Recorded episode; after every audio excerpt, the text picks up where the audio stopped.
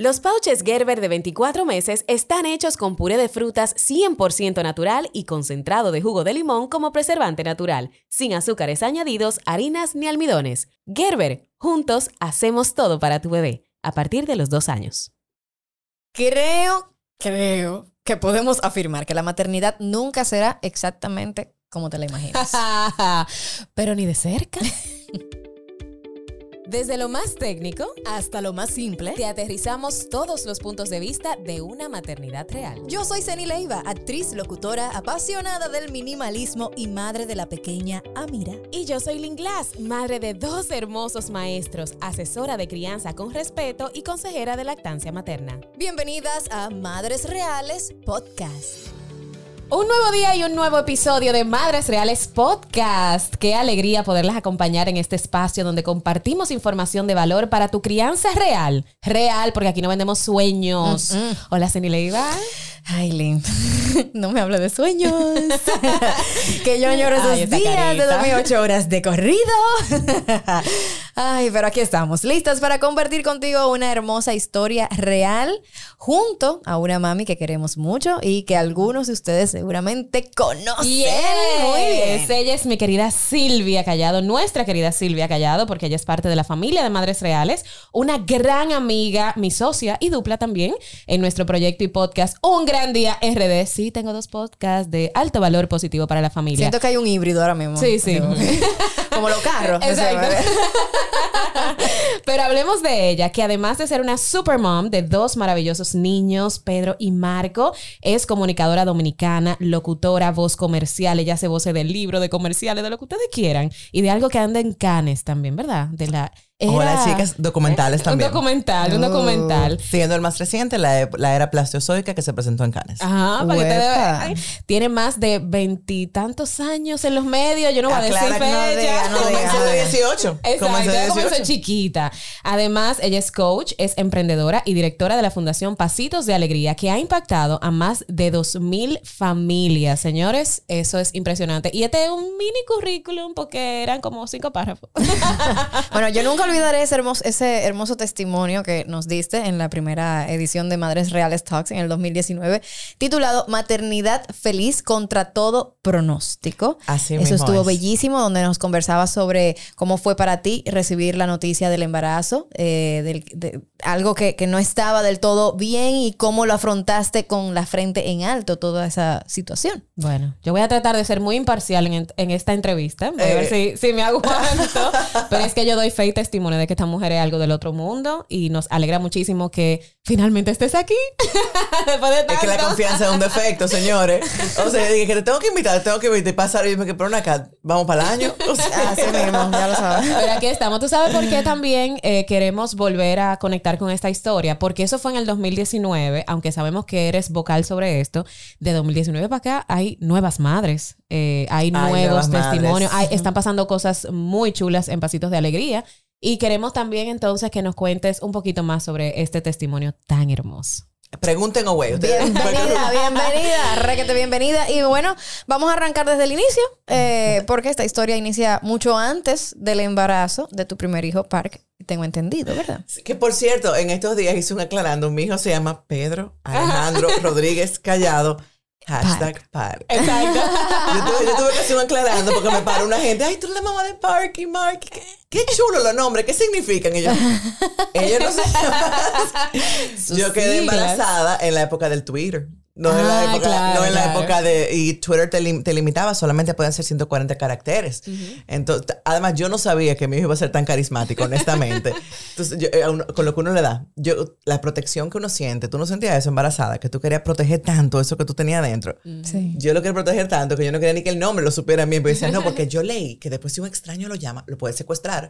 Si todo el mundo sabe que tu hija se llama Mira, cualquiera le dice, hola Mira, vente conmigo. Entonces yo dije, no, no, no, no, que no se sepa. Y total, responde a todo, responde a todo. Sí, sí, Silvia, desde antes de que Park llegara a tu vida, y, y lo sé porque obviamente somos, somos amigas, sé que incluso el llegar al embarazo también fue un, un recorrido Sí, un tanto retador. Y sé que muchas madres pueden conectar con ese testimonio. absolutamente la maternidad nos transforma a todas. O sea, y no quiero decir que te pone mejor o peor, sino que simplemente te hace ver las cosas muy diferentes a como las veías y te hace priorizar nuevas cosas. Eh, antes de ser madre, mi prioridad principal era laboral y de preparación. Eh, yo tengo tres maestrías, o sea, todo lo que se pueda estudiar, que tuviera que ver con mi carrera, yo lo estudié. Eh, y eso era como que lo más importante para mí. Yo pensaba en mi arrogancia, porque esa es la palabra, que los hijos vendrían cuando a mí me diera la gana, cuando yo tuviera tiempo para ellos y cuando yo quisiera. Lo, no era mi prioridad, yo sabía que quería ser madre algún día, pero incluso hasta hablaba mal de la maternidad y todo lo que dije, me lo, o sea, yo estoy nadando en los charcos de saliva, de todo lo que comí para arriba. Yo, no voy a ser de esas madres que... claro, claro. Yo, eh, ah, tú también andas para arriba. eso no me pasó a mí. No, solamente, no, solamente pienso en mí, pienso en amigas actuales que, que, que, están escupiendo para arriba. Ya no sabe que todo lo que sube Mira, puede a caer. Ese es, yo creo que esa es la parte, y quiero aprovechar para honrarlas, porque creo en la cultura del honor. Eh, porque creo que lo más importante de esta, este emprendimiento en conjunto de ustedes, Madres Reales, es eso, que las Madres Reales tengamos donde decir, yo también, a mí me pasó, un espacio sano de desahogo, porque se pasan tantas cosas y uno siente que no tiene ni permiso de quejarse, que si tú te quejas tú eres una mala madre de alguna forma. De la bendición. Pues ya luego de haber alcanzado eh, ciertos logros profesionales, haber estudiado todo lo que ella iba a estudiar, porque decían, no, no, yo no puedo tener un hijo y de que ir para Nueva York hacer una maestría, no, no, yo no puedo tener un hijo y de que empieces aquí ahora es otra cosa. Bueno, ¿qué pasó? No quedé y no quedaba y tampoco volví a quedar y los meses pasaban y no quedaba. Y bueno, lo tal es que nos hacemos todos los exámenes habidos y por haber, yo y mi esposo Peter, y los dos estábamos bien. Entonces decía, bueno, será cuestión de tiempo. Vamos a no pensar mucho en eso y seguimos en búsqueda. Y pasaron dos años. Wow. Y después dije, bueno, yo creo que ya nos dijeron algo que es un diagnóstico que de verdad, si a alguien le han dicho esto, le mando un gran abrazo. Ustedes tienen infertilidad sin causa aparente. Le hace. Todo estaba bien conmigo, todo estaba bien con él, pero no quedábamos.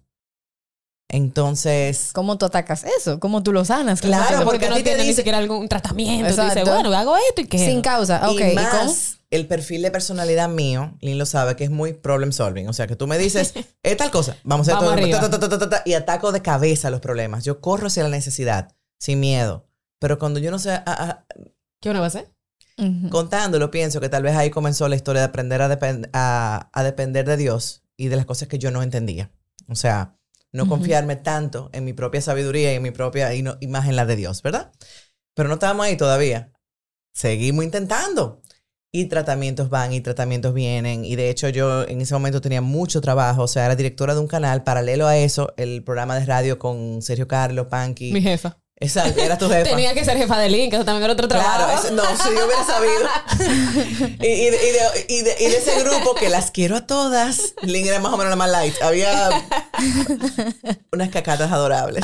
Entonces, que quiero mucho a todas. Pero sí, tenía, pero sí tenía mucho trabajo, muchísimo trabajo, tanto personal como de, como, o sea, era empleada y también emprendedora al mismo tiempo. O sea, estaba, y pensé tal vez el estrés, quién lo sabe pero a toda, pero todo eso, la lucha iba interna. Y la maestría. Y la noche. De, la maestría de, de la noche. Terminando la de Barna. Entonces, el MBA, perdón, el Executive MBA. Entonces, eh, hay una carga de vergüenza que las mujeres llevamos cuando esto nos pasa. Porque yo ahora miro hacia atrás y yo, wow, yo no le compartí eso a nadie. Yo viví eso sola. O sea, tal vez a una de mis amigas, pero la gente que eran mis amigas. Pero yo no sentía que, que podían entender lo que yo estaba pasando no, y quizás uno no quería tampoco recibir tantas opiniones en ese momento. Literalmente tampoco tú querías recibir tantas opiniones. Pero ahora viéndolo para atrás, un poquito de apoyo no hubiera estado mal. Porque yo no le permitía a la gente apoyarme tampoco. O sea, yo me llevaba todas mis cosas y en el baño de un desahogo con alguien que estuviese pasando o hubiese o pasado un desahogo con alguien que aunque no... Porque hay veces que tú le dices a la gente, solo óyeme. Yo aunque no me ofrezco una opinión. Pero íbamos tragando todo esto y sobre todo porque estábamos confiados de que éramos súper poderosos y de que todo lo íbamos a lograr.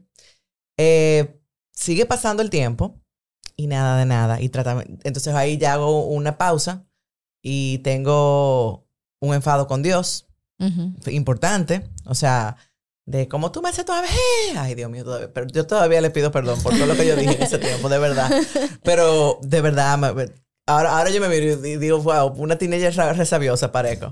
Pero la realidad es que me sentía muy traicionada, muy sola, muy. No entendía cuál era la, la necesidad de hacerme esperar tanto Entonces, eh, eh, arriba de todo, en ese momento, cada persona que yo conocía estaba embarazada. Todo el mundo. Todo el mundo. Ay, Y no, no, nada más todas mis amigas. Y yo me alegraba por ellas.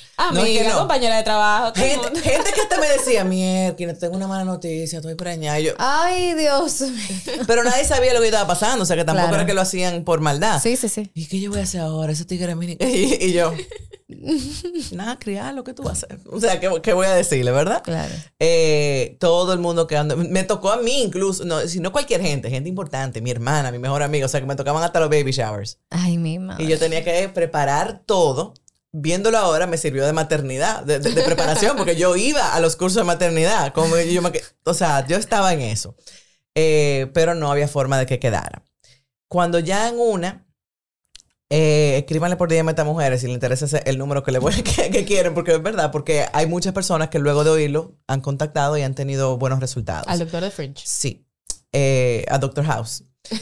en una, eh, me dice una, me entero de una amiga, cuarentona larga. Yo cuando eso tenía 33 años, o sea que yo me pensaba que la gente cuarentona ya estaba muy vieja. Y, y ya con su En bebé. la flor de- y ahora te das cuenta que están en la flor. de su juventud. No, entonces es Pero una muchachita, favor. cualquier muchachita. 30 con Entonces, experiencia. entonces eh, me dice que ella fue donde un doctor en Nueva York que como que le dieron un try. Y yo le escribo a la persona y me, da, y me manda un cuestionario y me dice que está seguro que lo que yo y mi esposo tenemos es una infección que mucha gente en este país tiene. ¡Wow!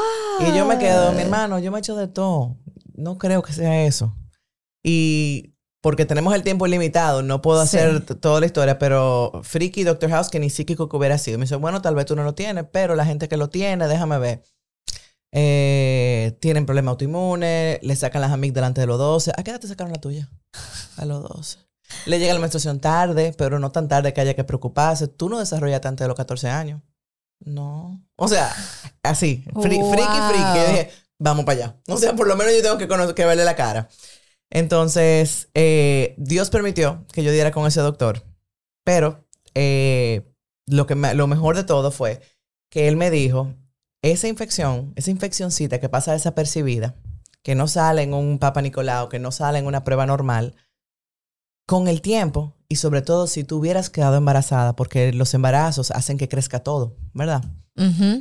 Pudo haber incluso degenerado en un cáncer, como le pasó a tu mamá, que en paz descanse. Oh, wow. Con lo cual, yo me sentí, papá Dios, o sea que tú me estabas protegiendo. Así mismo. No tan justifica. Tú no dejaste que yo quedara porque yo tenía que llegar a saber que yo tenía esto para curar esto, para evitar otra cosa. Nos dieron antibióticos por 12 días. Increíble. Y lo- nos dieron antibióticos por 12 días. Y, uno- y yo dije, bueno, ya, ya yo estaba como que al revés, ahí re- como que renació mi fe, como que yo estoy ya, se- ya, Señor, perdóname la rabieta, cuando tú quieras que sea, yo en un año, si Dios quiere, me hago un in vitro y ya saldremos de esto. La persona nos dice, si el doctor nos dice, el doctor Toth nos dice, tómense este antibiótico por un mes. Ese mes, manténganse célibes, Ujú. y después tú verás. Y yo, mira, doctor, no se preocupe, aunque yo no quede, no importa. Ya yo voy a hacer mi, ya yo me voy a hacer mi, mi in vitro, yo no voy a más nada. Nos quedamos eh, un mes sin tener relaciones, como nos indicaron, tomándonos un antibiótico de 90 pesos dominicanos. La primera al bate el honrón. Wow. Luego de seis años. O se sea, literal, la operación fue. Si No, más no, no fue- si ¿qué no operación? ¿Los antibióticos? Exacto. Los Si no, me, sí. si no me traiciona mi mente, creo que eso fue en noviembre y ya en enero tú estabas embarazada. Literal. Para tu cumpleaños Exacto, y para la pasó, boda de pasó el mes. Exacto.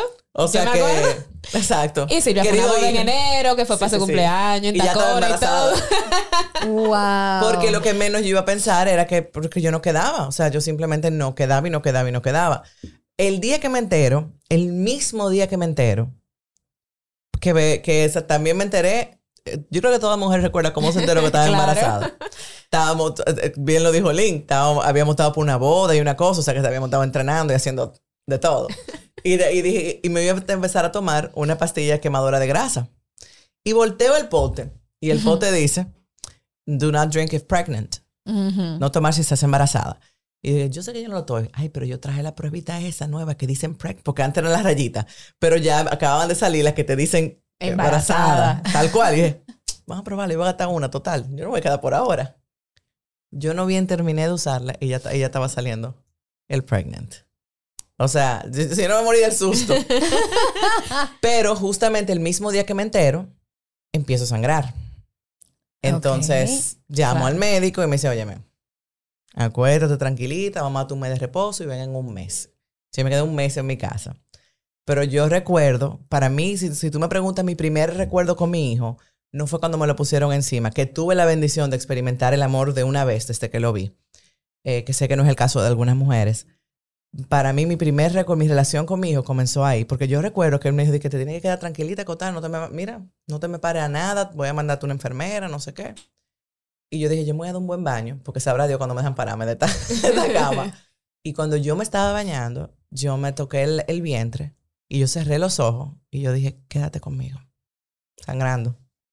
Y me escuchó. O sea, so- o sea, él me escuchó y se quedó, y se quedó ahí. Amén. Aquí tenemos un maravilloso niño de 10 años. Efectivamente, adoro. efectivamente, así fue como, sí, así fue como ya salgo de riesgo, estamos todo bien, imagínense lo esperado de este bebé. O sea, yo duré seis claro. años, que contado es muy fácil. O sea, No. yo tuve mi, mi primer bebé a los 33. Entonces, eh, bueno, todo muy feliz, todo muy alegre, todo el mundo contento. Iba a tener muchos primitos, pero mayores, porque fui la última de mi grupo. y de mi, mi- a mis hermanas, mi hermana menor. Ey, ey, ey, no la última. Es verdad. Cuidado, perdón, no la última. Y si Adriana te escucha. Perdón. Y de si mi grupo de, amiga- de mi grupo de infancia. De mi grupo de infancia, porque si ah, tú sabes, hay- hay que Hay que respetar. los rangos, ¿verdad? Primero vaya a ser que no- viene, pero viernes llegó. No voy a hacer que, que se ofendan aquí. Pero lo tal es que, que pa- bueno, llega el día de la sonografía, de darnos cuenta si era varón o hembra. Es varón, el tipo, eh, no se usaba el gender reveal, fue hace 10 apellido. años. No, el, el- el globito era que se usaba. Uno iba con los dos globos y tú imprimías el que explotaba el que no era. Y ¡guay, qué felicidad! Bueno, nos vamos a una sonografía de 16 semanas. No, perdón, 5 meses ya yo tenía. 16 semanas son 4 meses. Nos vamos a una sonografía y estamos de lo más tranquilos, muy de lo más felices, porque lo que, el sonido más tranquilizante es ese tuc, tuc, tuc. Sí, sí, sí. Ay, Dios. Cuando tú dices nos vamos, para que las personas que escuchan de, de otros países, estamos nosotras en República Dominicana. Así es. Y tú te fuiste en ese momento para Estados Unidos. No, No. yo me hice esta sonografía Esa aquí. fue aquí. Ok. Yo fui a confirmar allá. Ok.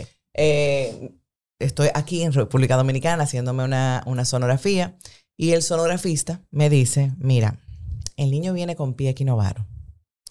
¿Con qué? Ujú. Palabra que con mis con mi educación universitaria, mi tres maestrías, yo nunca había escuchado en mi vida. O sea, me quedé, ¿qué? De hecho, me recuerdo que, que al escuchar equino, que yo sé que etimológicamente viene de caballo, Ajá. pensé, tiene el pie como un caballo. O sea, yo no entendía. Sí, sí, De sí, verdad. claro, claro. Yo no yo me quedé, ¿qué? ¿Qué tiene qué? Adicional a esto, también tiene un quiste en el cerebro. Ay, Dios. Veo una cosa en, en los riñones y veo que sí, ok, yo me quedé, ¿qué? Como ustedes se van a ir de viaje ahora, si yo fuera ustedes, yo buscar una segunda opinión. Porque quién sabe si es aquí que se está viendo eso y tal vez otra gente, él, por- él descalificándose, él siendo uno de los mejores de este país y diciendo, tal vez fulano Sí. que lo ve mal y otra gente pueda verlo mejor. Y obviamente eso fue un balde de agua fría para decir poca cosa.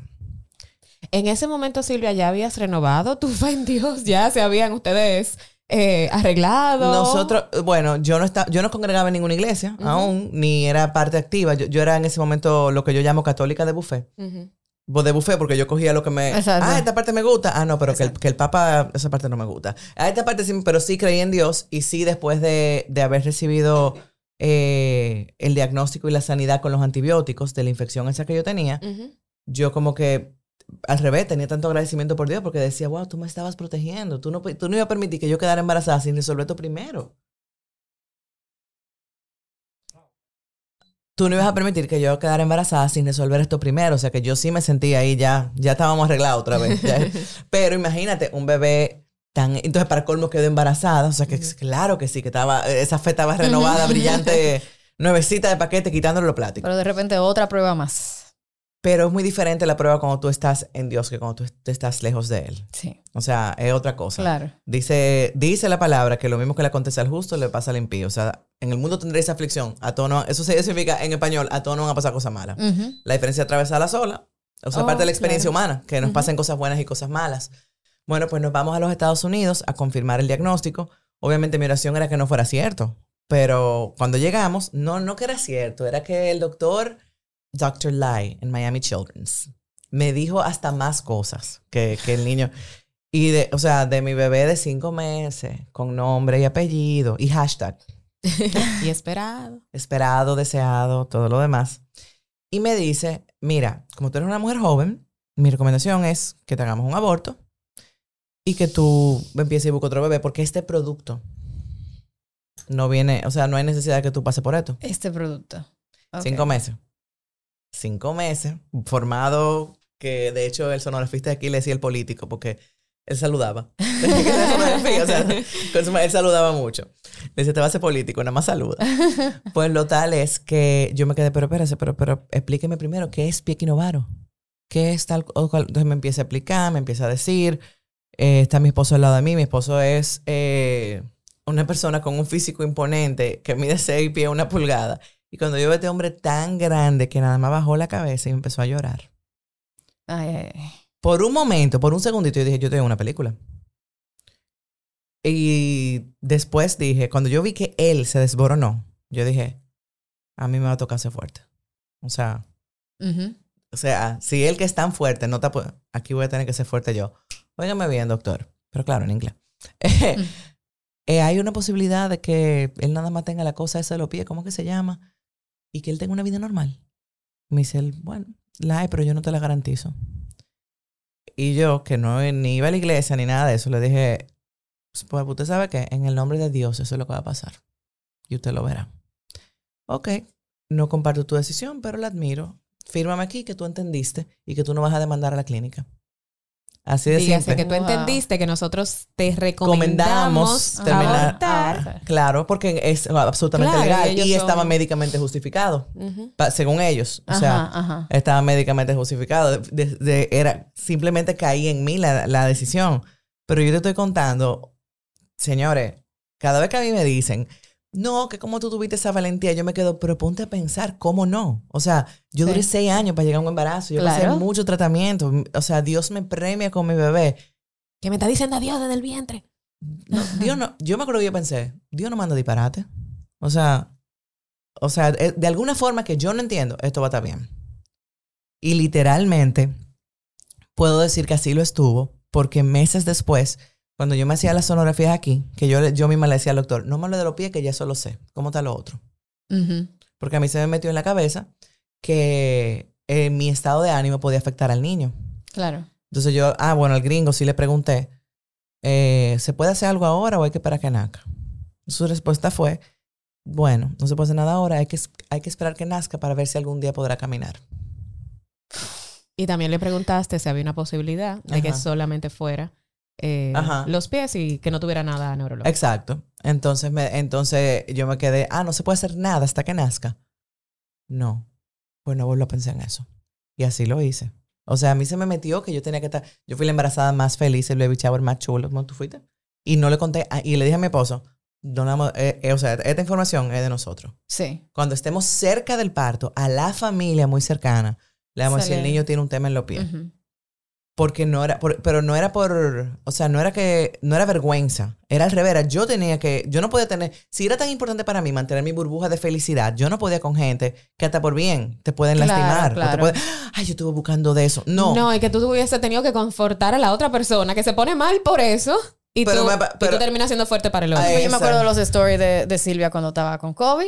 Que, ay, Dios mío, que eso fue una cosa total, to- o sea, ella compartiendo porque obviamente estamos, estábamos en una situación en la que era necesario que la Y que gente la viera gente no lo tome en serio. Y que lo- Exactamente. exacto. Pero lo que recibió para atrás, yo me acuerdo que ella estaba, digo, óyeme, ya déjeme decirme que se está muriendo la gente por eso. O sea, Exacto. yo, tuve lo que tengo poner- ahora mismo. yo lo te- exacto, yo lo te- ay, ayer se me murió un amigo y estaba igualito que tú, y yo, Ay, Dios mío, no te digo que a veces no, no, no. No, y que Hay realmente, filtro, ¿no? eh, en el momento que a mí me dio COVID, la gente estaba que no se quería vacunar. También yo, yo lo compartí con ese Con deseo ese de, fin. miren, yo no tengo condiciones preexistentes. Yo tenía una de las vacunas puestas. Y miren cómo me está dando esto. O sea, que nos dejemos de sentir supermanes. Claro. Pues lo tal es que uno de... Yo, yo, yo quisiera decir que el primero, pero tal vez el primero demostrable, porque yo he recibido demasiados milagros respecto a mi hijo. Cuando nos hacemos la sonografía como a los 7, 8 meses, no había quiste, no había condición, no había nada en el cerebro, no había nada en los riñones y solamente tenía el tema ortopédico.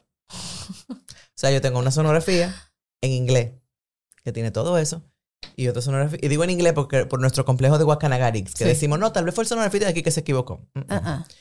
Yo tengo una sonografía en inglés que dice que tiene todo eso y una sonografía que dice que no, con cuatro meses de diferencia. O sea que yo recibí un milagro, un literal milagro. Claro. Entonces, ¿cómo yo no iba a estar feliz, eh, expectante de mi bebé? El esfuerzo más grande, con lo curiosa que yo soy, Eso te iba a preguntar. yo ¿Tú no googleé nada. Tú tienes dos hijos. eh, tienes a Park, cariñosamente Park, y tienes a Marco, A Marcos. Marco, Pedro y Marco. ¿Cómo fue eh, la diferencia de embarazo? Quiero, quiero decir, de no busqué absolutamente nada de lo que significaba pie equinovaro, porque conociendo a mi querida amiga Silvia, créanme que eso fue como un autocontrol. Tú no te imaginas. Ahí fue que tú lo practicaste. La hasta paciencia que, de la salía- hasta que él fue ahí. saliera de mí. Yo no quería, porque yo no quería que él pensara como que ni sintiera preocupación mía, Claro. ni yo ver algo que a mí me impresionara. Ujú. Yo no sabía que, yo no sabía ni siquiera cómo se veía. Yo no quería ni ver. Yo decía, es que yo no quiero imaginarme algo. Yo, sea, yo cada vez que, que me daba la tentación, yo iba manejando en carro y decía, mi hijo es una buena noticia, mi hijo es una buena noticia, mi hijo es una buena noticia. Y yo no me salía de ahí. Y yo me abrazaba, me abrazaba mi barriga y empezaba a orar y, na- y nada más decía, Señor, te pido una vida sana y feliz para Pedro Alejandro, sana y feliz para Pedro Y Alejandro. mira que nosotras somos tan Pero Alejandro de de la información que yo creo que en este caso fue. Tú sabes que eso fue lo mejor. Eso fue lo mejor porque tal vez hasta por tu misma personalidad, el haberte. Porque tú sabes que Internet es un hoyo negro. Claro. Es un Ay, hoyo negro. ay, tú te entras a buscar la hora y tú ni te acuerdas de la hora y comienzas a buscar de Y todo. muy poco típico para mí, pero como yo soy. Exacto. Entonces yo creo que en ese momento la falta de información te dio paz. Sí, la- exacto. Eh, Como de que dicen lo- los americanos dicen ignorance is bliss. Lo que tú no sabes no te hace Ujú, daño. Entonces yo no quiero, yo lo único que sé es que él está sano, que yo estoy bien, que él está bien, que él no tiene ningún quiste, ningún, que él va a estar bien. Pero ya, o sea, desde, y, y creo que funcionó, porque mi hijo, desde que nació, lo primero que hizo fue sonreír. Que gracias a Dios lo tenemos en video, pues yo creo que no, no tú sabes que eso es un hito. O sea, que eso, eso pasa como los dos o tres días, las semanas, incluso, ay, por fin se rió. Él nació y así todo lleno de cebo estaba riéndose. Y nosotros, todos nos quedamos, Ay, Dios mío. pero ya yo recuperándome, ya yo recuperándome, eran Bibi cuando eso. Yo dije, búsqueme un teléfono ahora mismo. Y ahí fue que yo empecé a buscar. Ahí ya Ay, afuera claro. de mí fue. Ahora y sí, ya sí fue un estrés total porque yo no tuve un, un posparto normal. O sea, yo a los, a los, yo no tuve ni siquiera un parto normal. Casi me desangro, busqué ponerme sangre, cuidado intensivo. Pero nada de eso. Yo, yo, me- yo le decía a la gente, yo dije, señor, la depresión posparto es química. Yo estoy absolutamente segura Ujú. Porque yo estoy feliz y tuviera muchas razones para no estarlo. Cuando tú vas a tener un bebé más tan esperado, pero cualquier bebé, tú no quieres que tenga ni un pelito fuera de lugar. Entonces, te nace con los pies puestos al revés. Para las personas, para que de ahora en adelante, que vamos a comenzar a hablar sobre el tema del pie equinovaro, eh, vamos a describir qué es, eh, ya que tú estás capacitada Claro en este que tema, sí. Qué es el pie equinovaro eh, y cuáles son las diferencias, porque sé que existe mucha confusión al Sí, respecto sí, de, sí, sí. eh, perdón, porque sé que no es el término, pero es la que, el que más se utiliza aquí en República Dominicana, que es, sí, mi hijo lo tuvo o mi hermanito lo tuvo porque él tenía el- el- los pies como gambao. No es eso. Exacto. si Quiero si que usted no va a la cooperarlo, no era eso, porque no hay Para que las personas no... No, eh, no de, hecho, la palabra que yo pensé que tú ibas a decir, porque sí está, está basada en una persona con pie equinovaro, es la famosa ciguapa. Así guapa. sí. Ujú. La ciguapa simplemente era una niña sin tratamiento. O sea, que no había recibido... eh, Pero es una forma visual también sí, de... es una forma visual. Las o sea, los pies, lo- los los pies están mirando hacia atrás. O sea, los pies no están eh, eh, mirando hacia adelante, sino absolutamente mirando hacia atrás. Ahí, ahí sí vamos al equino. Tú ves como los caballos cuando levantan el pie hacen así. Ah, claro. Ajá. O sea, sí es equino, varo. O sí, porque nuestro pie realmente no lo puede queda hacer. plantígrado. Nuestro pie no lo puede hacer. No, es una posición antinatural para nosotros. Pero imagínate tú después tener que hacer un tratamiento que tú vas contra su naturaleza Exacto. para darle una mejor vida. O sea, es una bendición dentro de todas las cosas que le pueden pasar a un bebé.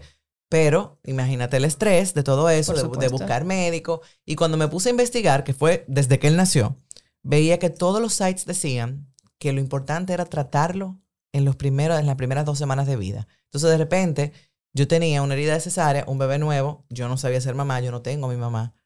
Yo sí había cogido todos los cursos y Micael y todo lo que tú quieras, pero ¿qué fue lo que tú dijiste al principio? Que la maternidad es diferente como uno la imagina. Exacto. Y arriba de eso, yo tenía la misión de elegir un médico. O sea, y de hacer citas. O sea, yo tuve una cita todos los días desde que él nació hasta su día. Sin dejar de cuidar Y- y recién nacido y, y cuidarte a lactando. ti. Y lactando. Se me, ya tú sabes que O se me... tratar de lactar, o sea. No, literalmente, con mi primer hijo, la lactancia fue por tres meses y nunca exclusiva. por- y ahora yo viendo para atrás, yo, pero ese Pero demasiado hiciste tú. Pero, pero que... O sea, Demasiado hiciste tú. yo no tuve de que esa semana en bate, en pijama, en mi casa, amanecer. O sea, yo tenía que dar las amanecidas en la noche, pero también yo tenía que estar a las nueve. en- yo, yo iba a los sitios y yo le decía al doctor, es que mi bebé tiene tres días de nacido. Yo- a mí me da miedo esperar en, el, en la, En la sala de, en la sala de espera. Yo entraba hacia la cita y me quedaba en el carro con el, con el, el aire prendido, Ya tan. Esperando ahí. esperando. Yo me quedaba en mi, en mi carro y, y ahí sí pasaba lo que sea, lo cambiábamos ahí lo- hasta que llegara. Porque también pensando yo, oye, a, a los bebés recién nacidos deberían darle como que un tipo de prioridad. Claro. Si no es porque Claro no que era sí, cita. Totalmente. ¿A dónde fuiste tú eh, en este país, en ese momento, donde no era una condición tan conocida, porque gracias a Dios a la, a la fundación pues se ha podido abrir Sí. la conversación, pero en ese momento, ¿a quién tú acudiste? ¿Quién te dio, quién te dijo, vete aquí, vete Mira, allí? honestamente, qué bueno que tú me hagas esa pregunta, porque parte de la misión de la... Porque la, eh, la respuesta a esa pregunta es la razón por la cual la fundación tiene ya seis años becando médicos. Porque aquí, no, cuando nació mi hijo, una sola doctora trataba eso. Con el método Ponseti, que es un método piadoso, que va a yeso, a yeso. Porque si tú quieres ver el pie correcto el primer día, tú le rompes los pies a tu hijo y se lo pone derecho una vez. Pero son personas que luego, a los 30, a los 40, Un siempre tienen una secuela de dolor. tú. Ay, por la Dios mío, fractura. claro. A mí me rompió un es- huesito y cuando llueve yo lo siento. No, no, no. no, Fue no, bueno. En la vez del meñique. Ajá. No, no, no, la- el, el- el del concierto. Ah, verdad, Luis Miguel. Pero. sí. Entonces, entonces, eh, eh, Imagínate de tú el hecho, pie eso completo. Es, ese es el principal legado que yo que nosotros que queremos dejar, que hay más médicos que saben tratarlo correctamente. Yo visité los ortopedas, no- yo no sabía ni dónde empezar, o sea, yo, te- yo decía, Ujú. ¿aquí dónde yo voy a ir? O sea, era literalmente buscando ortopedas. Una gente me recomendaba uno, una gente me recomendaba el otro. Bueno, lo tal es que la última persona que visité fue la doctora Elizabeth Vidal, que literalmente fue un ángel que Dios me puso en el camino. Porque ella sí, ella sabía exactamente de lo que yo le estaba hablando. O sea, te estoy diciendo que yo fui a los doctores de más renombre de este país, ortopedas, y me decían, yo no estoy seguro cómo se arregla. Ay, ay, ay. ¿Qué? Bueno, tal vez pudiéramos... Y yo nada más me quedaba, "Ay, Dios mío. ¿Y hasta cuánto va a ser esto? Toda la infancia. ¿Qué? O sea, cuando yo llegué a ella, la paz que yo recibí ahí, o sea, ella nos trató como si fuéramos la única familia que ella tenía, teniendo el consultorio lleno. Me desplayo en honor a ella porque de verdad que se lo merece. Es una doctora de vocación. Es lo que, lo cuando tú piensas en doctores, es lo que deberían ser lo- todos los doctores. Porque hay algunos, lamentándolo mucho, que son negociantes, que lo que tienen es un negocio puesto. Ella nos atendió como si fuéramos el único paciente que tenía. Ella fue la única de los ocho anteriores que yo visité, ocho, con un bebé recién nacido, que me dijo, ¿y tú cómo te sientes? Porque yo estaba, yo estaba, yo había parido hace ocho días. Sí. O sea, yo había parido hace ocho días, yo todavía caminaba rara por la cesárea. o sea, yo, yo estaba edematizada, eh, lidiando con la... ¿Y tú, tú te sientes bien? Si no, estate tranquila, lo- eh, que él se quede en tu brazo. En lo que yo lo, o sea, ya lo examinó en mis brazos incluso. O sea, fue una cosa que yo me quedé. Entonces, cuando ella me explicó el proceso, que era semana a semana los yesos y tal, yo le dije, bueno, doctora, yo la voy a llamar para decirle si, con- si nos vamos con usted o tal. Y yo nada más le dije a mi esposo, esta es, porque que si yo tengo que ver a alguien toda la semana, va a ser a ella. Porque yo salí como con paz. Ujú. Entonces le, le escribí y le dije, doctora, arrancamos, arrancamos el lunes. Y también que fue la única que te dio, que te dijo del método Poncetti. Todo lo Sí, demás entonces- era de barátale ese. Ajá. Y entonces ahora explícanos qué es el Ajá. método Poncetti. Porque, Entonces- porque en Y ese mi- momento ah, bueno, eso mi- ni se Mi sabía. esposo, que no estaba embarazado, o sea, que él sí se dio el lujo de buscar de todo en internet, Ujú. dijo, sí, yo escuché de eso, yo, es el que hacen en Estados Unidos, el, el método Poncetti, que sé yo qué. O sea, él ya sabía, ah, ¿tú habías escuchado de esto? Y él, y él, sí, sí, sí, yo escuché de ese método, el método Poncetti. Ignacio Poncetti es un doctor, fue un doctor, murió en el 2010, que es un español que emigró a Estados Unidos por la guerra de Franco, y él era un apasionado de la ortopedia y la relojería. ¿Por qué te estoy hablando de la relojería? Porque, espera, pásame tu mano y ustedes imagínense, los relojeros, sobre todo los de antes, no estamos, estamos hablando de los 1900 tempranos, de, de- de escuchar, de palpar, sabían que le pasaba un reloj. Entonces, este señor era alguien que tenía un don de Dios, que él agarraba un piecito y lo iba moviendo con esa delicadeza y sabía dónde estaba lo que estaba bien, lo que estaba mal, qué había que arreglar. Y a él se le ocurrió, pero ven acá, si estos huesos son blanditos, ¿por qué mejor no los vamos moldeando? Muy al estilo de lo que hacen los bracers, los Ajá, brackets. Sí. Entonces, ¿qué pasa? Los bebés crecen muy rápido. O sea, si, si a ti se te parte un brazo, ya tú creciste. Te ponen un yeso tres meses. Para que solde.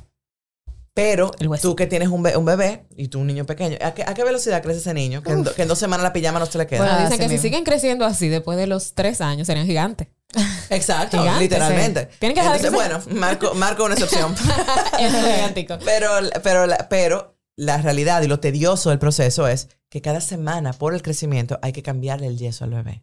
Y el yeso lo que hace es que modifica poco a poco, poco a poco. Llega un punto donde los pies quedan como dos lanzas, o sea, quedan derechitos como, en como punta de ballet, Sí. pero eh, ya el tendón, el tendón es corto, es el tendón vino a- anatómicamente corto. Sí. Entonces, ahí se hace una cirugía que se llama la tenotomía. Se hace un corte similar a lo que las embarazadas, similar a lo que tú le puedes hacer a un panty para que, para que esté un poco más grande. Exacto. Se hace eso mismo, se llama un corte en Z para que sea un poco más largo. Y como se están creando células a cada minuto, eso solo se le sana. Estoy buscando una hoja de papel Se porque lo, explica muy bien. Se le regenera y queda el tendón alargado. Ahí necesitará los yesos así, en 90 grados, por aproximadamente dos semanas y después dormir un año con una barra. Suena muy laborioso y lo es. Sin embargo, entiendo que es un precio pequeño a pagar para una vida normal Claro. Y que tiene solución. Claro. Entonces, Algo que quiero puntualizar también, y, y perdónenme que yo me meta tanto en esta no, conversación. claro, es que, lo tú, con- conozco es que tú- tú conoces, tú que, puedes. que quiero hacer esta pregunta porque eran No, yo estoy las- aquí con las palomitas. Eran las mismas sí. dudas que yo tuve cuando estaba viviendo ese proceso eh, o, o luego, porque también vamos a hablar de otra cosa más adelante, que es que no todos los niños vienen con el mismo nivel de, de, Complejidad. de complejidad. Entonces, en el caso de Park, a diferencia tal vez de, de otros casos del que tú acabas de describir, y perdóname complejo. que hable sobre esto, pero es por, por precisamente son cosas que, que vemos en la fundación, que yo veo cuando voy Ujú. ocasionalmente de voluntaria. No te ha dejado ir la pandemia, vamos a decirlo así. Pero hay niños que nacen con el pie equinovaro, tal vez no con la planta entera hacia detrás. Eh, hay diferentes hay grados. diferentes casos. Los grados va- van a ir según la escala de Pirani. Pirani fue quien mejor los describió, entonces están 1, 2, 3, 4, 5 y 6 hasta el número 6. Park lo tenía 6 en los dos. Wow. O sea, pero hay algunos que ciertamente tienen un, es unilateral, es un solo pie, o bilateral, o un pie complejo, que es un pie terco. O sea, por ejemplo, ¿qué pasó con mi hijo? Que nosotros hacíamos el proceso con lo eh, nerd y precisa que yo soy, tú puedes saber que yo lo hice a carta cabal todo. Y desde que él tenía un pico de crecimiento, el pie empezaba, crecía con memoria. Y teníamos que empezar de cero el proceso. Ay, mi madre. ¿Qué edad tiene, tiene Gonzalo ahora? ¿Cuatro meses? Dos meses. No, dos meses. Ya llevaba una cirugía. Y llevaba 15 yesos. Perdón, dos, porque también tenía la de la hernia. Sí, exacto. Una que fue un doble, un dobletazo. Exactamente. Entonces, ponte, o sea, yo no sabía ni cuidar un bebé. O Yo sea, tenía que perdón, a los 10 días. 10. 28. A los fue su 28 primera días. cirugía. Hubo O sea- también un tema de la hernia por... Ah, porque él levantaba los yesos. Él levantaba las piernas con los yesos jugando y riéndose. y le salió una hernia porque ¿quién se pone? O sea, imagínate, si el bebé, el bebé pesaba 6 libras y cada yeso pesaba una libra, él levantando, bien le fue. Claro. O sea, bueno, pero eh, ¿cómo llegamos a una fundación? Llegamos a una fundación porque yo, yo desde que pasó la cosa y dije, wow, yo no sabía de esto, tal vez en el futuro yo quisiera hacer algo con esto. Pero el futuro uno lo pone lejos siempre. Nos creemos eternos, hacemos planes el año que viene, el mes que viene, y a veces se quedan en la nada si uno no, no toma la acción. Bueno, Lynn mencionó que yo quedé embarazada una segunda vez. La que no quedaba embarazada no lo, estaba, no lo estaba ni buscando, estaba evitando, estaba evitando. O sea, gracias a Dios que el muchacho igualito al papá, porque todavía estaría, estaría preguntándome. que, que, o sea, al año yo quedé embarazada. Que ya eso, eso es un libro. Mi, mi, mi abrazo a todas las que tienen two under two. Porque mira, o sea, cuando yo llegué a lo terrible dos, tú te estás riendo. Es que hay que Ella reír es ahora porque que... Ella la desgracia le da risa, ¿tú te das cuenta? Eh, sí, imagínate. Bueno, pero así la queremos. Entonces, quedó embarazada de mellizos. O sea, de repente iba a ser madre de tres. Y lamentablemente perdimos a las 16 semanas, perdimos a él o la melliza de Marco, porque cuando me preguntaron el sexo, yo no quise saber. O sea, me- Ujú. el que está vivo, que el, él o la que está viva, que es varón, se va a llamar Marco. Pero, o sea, yo ni siquiera pude hacer ese duelo porque yo tenía una cirugía del otro niño. Ay, Dios mío. Entonces yo decía, ¿cómo que yo voy a...? Bueno, ¿tú crees que yo tenía tiempo para una fundación? O- o- yo no ten- Mira, yo no sé. Yo ahora miro la foto y ¿y cómo yo me peinaba? ¿En qué momento yo fui a peinarme? Pero uno, las madres somos, o sea, nada es, nada, nada, nada, nada es tan fuerte como el corazón de una mamá. Eh, y resulta que estando eh, yendo yo a, a un lugar donde le hacían unas terapias a él súper dolorosas, súper difíciles, eh, ya de hecho con el tiempo hemos sabido que eso no era lo que había que hacerle, Anda. Pero ya Bueno, se va aprendiendo. no, pero ya está la fundación, ya nosotros no, no indicamos eso, etcétera. Exacto. Eh, yo, y yo veo a una, una que está embarazada, perdón, una que está con una bebé que también era compleja, igual que mi hijo, y las terapias eran 800 pesos cada sesión, tres veces a la semana. No es que es un fly al catcher, pero realmente hay familias que no, o sea, tú Claro. estamos hablando de 2.400 pesos a la semana, Ujú. ¿verdad? Es, es una cantidad un poco, ¿verdad? Claro. Entonces, eh, yo así como de impulso, fui al cajero con mi barrigón y fui y le, y le puse una, y le puse, y le dije a la, a la secretaria, le di 10 mil pesos y le dije, dile a fulanita que, sus- que no le diga que fui yo, pero dile que las terapias van a estar cubiertas. Y en la semana que sigue, cuando yo voy, uno de los días que estoy pagando, ella abre la gaveta, la recepcionista, como uno está con una visión desde arriba, yo veo mi sobre. Y yo, ella no lo vino a buscar. Sabiendo yo, porque nuestros hijos tenían el mismo diagnóstico, Sí. lo que eso le retrasaba el tratamiento, que iba a tener que volver a yeso, que iba a tener que volver a barra, que, que eso era terrible. No, Claro. no ten- ¡Ah! Ya yo estaba regada, a mí se me metió ahí el español, el árabe, todos los apellidos se me juntaron, de todo. Y yo veo que la tipa se está poniendo todos los colores del arco iris. Y le, le digo, ¿qué es lo que pasa? No, tú me vas a decir a mí porque ella no vino a buscarlo. Y, y sí, yo doy un chin de miedo cuando me quillo. Y ella, y ella me dijo de que Silvia, es que ella no tiene el pasaje para venir. Y el pasaje eran 200 pesos. Wow. a mí se me fue como que a mí se me hizo un nudo en la garganta. Y como la mega lágrima. Y yo veo el muchachito yo tenía un tenía nana cuando eso que la nana lo, te lo está como como arreglando después de la terapia. Y yo con aquel barrigón de siete meses. Y yo dije mira que esto no puede esperar que yo esté pasando una situación y llamé a mi abogado y le dije cómo se crea una fundación vamos a empezar vamos a empezar a trabajarla por lo menos la parte institucional luego cuando ya Marco tiene como nueve meses, ya la fundación existe, nos fuimos a Iowa porque era que nada funcionaba, o sea, donde inventaron el método, a donde el sucesor del método. O sea, yo dije, ya, yo voy a ir donde el que se lo inventó. ¿Qué es lo que está pasando? Que, que no, acabamos de salir de esto. Y después de, de una cirugía de él, yo le comenté al doctor José Morcuende que yo quería poner una fundación, pero que yo estaba teniendo dudas porque yo no era médico. Entonces yo decía, ¿qué credibilidad yo voy a tener? ¿Quién me va a hacer caso? Y a mí, a mí no se me olvida que él me dijo, nunca dudes de la, de la fuerza, del, eh, ¿cómo es? Nunca dudes de la fuerza del amor de una madre. ¿O acaso en tu país el único lugar de rehabilitación que hay no lo puso el corazón de una madre? Doña Mary Marancini, que fue por su hijo Celso, que puso la que puso rehabilitación dominicana. O sea, pues, nunca pongas el, el en duda el corazón de una madre. El corazón tuyo es más importante que todo el conocimiento de todos los médicos.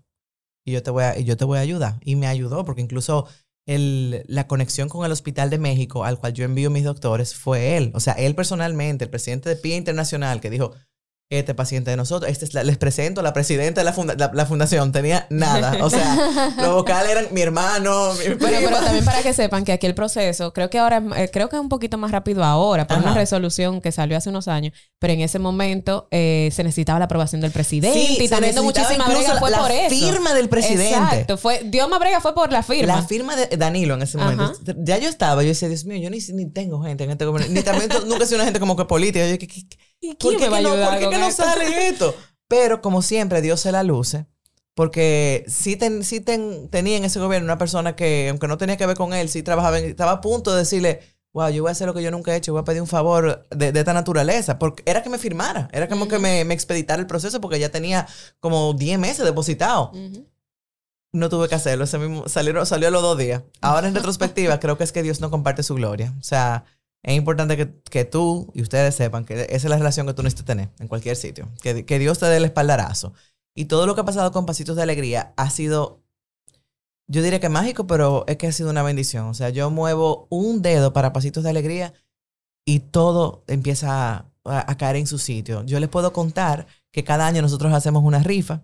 Cada año nosotros hacemos una rifa Eh, estoy muy ocupada con eso ahora. Esas rifas se recaudan fondos. Esos fondos son con los cuales yo ve con los doctores, los mando a hacer un fellowship por tres meses y ya nuestro país recibe esos médicos que ya tienen una capacidad que no tenían antes. Y esto es muy importante, chicas, porque había gente que por no saber aplicar el método ponía un yeso mal y habían hasta amputaciones y cosas en bebés porque no sabían hacerlo correctamente. Claro, Entonces, y eh, algo importante que lo dijiste ahorita, pero lo quiero puntualizar es que esto tiene que tratarse en la primera infancia. O sea, ni siquiera en la primera infancia, que, que, que, son como 6, 7 años. Es, recién, es en el momento. O sea, sí, nace y tú ves algo, tiene que chequear. Eh, tiene que, tiene que, o sea, dicen incluso los, los poncetianos, dicen que el, mismo día que nacen. Y de hecho, y, y, lo digo porque ella lo ha dicho públicamente también, Gaby Reginato, que tuvo su hija en los Estados Unidos, nació con un pie equinovaro y el mismo día, o sea, ella cuando la fue a cargar ya tenía el yeso puesto. O sea, lo, mientras más pronto, mejor. Sin embargo, también puntualizo que se arregla a cualquier edad. Se arregla mejor en la primera infancia. pero hemos tenido gente hasta de 20 años que han llegado. Yo vi la página y yo quiero saber si ustedes pueden hacer algo por mí. Un niño de 13 un niño de 13 que él no se encontró en Facebook y el mami, llévame, que en ese sitio no cobran. Silvia ahora anda en los semáforos y ella, ella ve hacia afuera y dice, eso se puede arreglar, eso se puede arreglar. No, no, literalmente. Me encanta porque quiero hacerte otra pregunta, eh, Silvia. Eh, y esta es un poquito personal, pero tiene un propósito la respuesta. El primer año de Park, tú no compartiste lo que a él le estaba pasando. Y ya teníamos Instagram. Los primeros dos años. Los primeros dos años, corrijo. Yo salí del closet. Fue, fue porque puse la fundación y dije, ¿cuál es mi credibilidad? Exactamente. Entonces, antes de la fundación y antes de compartir tu, tu testimonio, ¿por qué tú entendías que eso no debía compartirse? Y si, y si tal vez lo hubieras hecho antes o te quedas feliz con lo que pasó. No, precisamente por la misma razón por la cual cuando recibimos el diagnóstico en el embarazo, decidimos quedarnos con eso nosotros. O sea, era protección. Al revés, a veces yo quería compartir lo orgullosa que yo estaba de lo que él estaba haciendo, pero decía... Lo que voy a recibir para atrás quizá va a ser... No, o pensando, el que no sabe de esto, si yo no sabía lo que era esto, o sea, tú proteges a tu bebé. Yo no quería, yo no quería que lo... Él era tantas cosas, él es tantas cosas, que yo no quería que le pusieran la etiqueta de minusválido o de esto, de lo que fuera. Exacto. Entonces yo decía, no, y además acuérdate que está el tema de que todo el tiempo esto es temporal. O sea, nuestro caso es un uno en un millón. Pero normalmente esto se resuelve en tres meses a un año. Entonces decía, si esto se va a resolver, ¿para qué yo voy a hacer que después, ahorita cuando es grande le hacen bullying? Eso es lo que estaba pensando. Yo no sabía todo lo que estaba, lo que, lo que vendría. Pero yo no quería, no, ¿por qué yo tenía que explicarle a la gente? Si eso lo estamos pasando nosotros. lo, que estaba diciendo el otro día, ¿tú quieres opinar? Aporta. Ven, ven pasa mala noche y tú, bienvenido a opinar. Eh, pero resulta que creo que fue bueno porque cuando sí salí del closet de eso, la gente se quedó sorprendida porque pudieron ver que efectivamente yo sí me comporté de una manera en la cual yo resalté lo positivo de mi hijo. Porque decían, ese bebé, o sea, el niño el niño tiene una sonrisa, el niño parece un Precious Moments. Entonces, toda foto que yo subía, de la cintura para arriba, de la cintura para arriba siempre, o sea, la gente se quedaba, pero yo andaba con él en la calle. El que lo veía en persona se daba cuenta que algo estaba pasando. Y eso sí trae un boca a boca. Pero en Instagram yo no lo había, yo no lo había dicho. O sea, todo el que lo veía decía, ese niño que vive muerto de risa es el que ha pasado todo eso. O sea, tal vez te le dio más peso a la cosa. Ahora, ¿cuándo y por qué es que tomas esa decisión de hacerte vocal con el tema? Cuando voy a poner la fundación, le dije incluso, me reuní, yo soy muy de procesos, Lynn lo sabe. O sea, fue impulsivo el, lo voy a hacer. Pero después yo dije, ok, vamos a tomar esto por cosas. ¿Qué tengo que hacer? Número uno, déjame buscar personas que también tengan fundaciones para que me digan qué hacer, qué no hacer, qué esto. Número dos, vamos a averiguar cuánto cuesta, qué qué sé yo, qué. Número tres, definir yo cuáles van a ser las misiones de este lugar. O sea, yo me fui en un proyecto. Y me acuerdo que me reuní con una persona, Teresa Martes, y yo le dije, conchale, lo, que, único que no quiero es que para yo poner la fundación, yo voy a tener que decir a todo el mundo esto. Y, ¿y ¿sabes lo que ella me dijo? Ah, pues no lo haga. Y yo. Vamos pues no lo haga entonces, porque sí, tú vas a tener que decirlo, porque esa es, tu, esa es tu autoridad. Entonces tú tienes que calcular qué es más importante, tu capacidad de ayudar más niños o que Silvia no quiere que sepan que el niño es esto. Y yo me quedé. tú tienes toda la razón. Entonces, también otra cosa que le dije, eh, yo, siempre, yo tengo una naturaleza generosa. No es ni mejor ni peor que nadie, pero es mi naturaleza. Eh, pero uno, uno crece con ese, hace el bien y no, no mires a quién. A mí me daba, más que exponer al niño, a mí me daba más miedo exponerme yo haciendo cosas buenas, porque no quería que pareciera que era por El Mira. bombo, los likes, sí, la sí, que sí. Ujú. Bueno, link sabe que yo no subo ni la mitad de todo lo que hace la fundación. Pero lo, lo necesario sí tengo que subirlo porque ya entendí, conchale, si yo estoy recaudando dinero para algo, yo y si estoy educando al respecto, tengo que, que enseñar que el proceso y Claro. Esto tiene que mostrarse claro. porque la gente tiene que decir, ah, ok, cogió el, el dinero que recaudó para esto, se Y lo usó para hizo. esto médico y lo hizo. O sea, por un tema de accountability, tú tienes que hacerlo, de, de, de rendición de cuentas. Tú tienes Exacto. obligatoriamente hay que hacerlo. Pero yo en ese momento dije, yo no quiero que la gente diga, mira, aquí- mira esta haciéndose la... la- La santa, la madre María, ¿cómo es? Madre Ajá. Teresa de Calcuta. O peor, que vayan a pensar que yo hago con los fondos, no sé qué. Y me dijo lo mismo. Ah, pues no lo hagan. ¿Yo qué? Es que lo van a decir como quiera. Es que de mí lo han dicho, diciéndome de ella. Ella dice, es que de mí lo han dicho y tú sabes cómo yo estoy. O sea, tú tienes que, poner, que ponerte como los caballos. Tú ves cómo te pusiste con el embarazo, que tú dijiste, yo no voy a pensar en eso, yo no voy a pensar en eso, y yo para adelante. Con la fundación tú tienes que hacer exactamente lo mismo. O sea, que incluso cuando yo doy el salto, yo esperaba mucha negatividad de vuelta. Y al revés, fue Al todo revés, revés. positividad, apoyo, o sea, surgieron tantas cosas. Te comenté de la rifa porque eh, no, no para promocionarla, estamos, bien vamos a promocionarla, claro que Pero sí. sí les quiero decir, pero sí les quiero decir que cuando uno está haciendo algo que está en la voluntad de Dios, las puertas se abren prácticamente solas. Eh, y cuando no se abren hay una razón. Ujú. Yo te- estoy a mil, de hecho vengo de una, de una reunión de eso, y una de las personas que yo tenía que llamar para algo de un tema de un patrocinio, el día de antes de ayer se me fue y no pude. Y me quedé, wow, tengo que llamar a fulano que ya no está al doblar. Ese mismo día, señor, una gente que no sale, porque la pandemia me dejó a mí media... Pero una pareja nos invitó a cenar al restaurante este nuevo que hay a Lila, que no lo conocía. Yo con mi mascarilla y medio, y medio quilla, yo tenemos que venir a un sitio público. Pero yo dije, búsqueme una mesa lejos. La persona que yo tenía que llamar vino a la mesa a saludarnos. y yo me quedé, yo te iba a llamar hoy, Pedro, por favor, díselo que yo le iba a llamar. Y él dije, es verdad, yo, yo te iba a llamar hoy. Y él, ¿para qué te voy a llamar? Yo, para esto, esto y esto. Aproveché ahí mismo porque dije, porque Claro. como que me quedé, ya entendí Big Guy. tú me- Exacto, exacto. Entonces, dije, ah, pero mira, yo hoy me voy a juntar con la persona que toma la decisión de qué es lo que te vamos a dar. Desde que lleguen te lo presento. O sea, y yo, ok. Porque, de verdad, cuando tú decides hacer el bien, yo sé que el mundo es decepcionante, que hay mucha gente mala, que hay muchas cosas malas pasando, pero cuando tú decides, yo voy a servir, el propósito final es servir al otro y no servirte a ti, las puertas se te abren. O sea, hay muchas personas que tal vez quieren tener una posición de importancia pensando en el ego, pensando en yo quiero Un ser reconocimiento. la gran fulana, yo quiero Ujú. ser Silvia, la casa de esto, o tener tal posición por, o sea, nos ponemos, metemos eso en la cabeza. Pero si ese, si el deseo es solo para mí, tal vez se me haga difícil.